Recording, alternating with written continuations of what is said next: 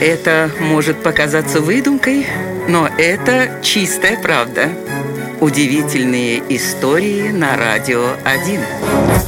Однажды авиакомпания Virgin Atlantic решила удивить пассажиров бизнес-класса. Во время полетов им вместе с едой стали подавать солонку и перечницу, выполненные в форме крошечных серебряных самолетиков.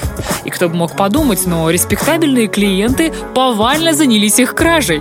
В итоге убытки компании составили несколько миллионов долларов в год. Чтобы хоть как-то прекратить это безобразие, на всех самолетиках выгравировали надпись «Стырина у Virgin Atlantic». Думаете, столь броское послание остановило кражи? Наоборот, их стало еще больше. Зато это привело к неожиданным последствиям. Поток клиентов, желающих полететь бизнес-классом, увеличился в несколько раз, ведь все мечтали заполучить столь необычный сувенир на память. Их не смущало даже то, что авиакомпания в попытке компенсировать убытки подняла цены на билеты вдвое.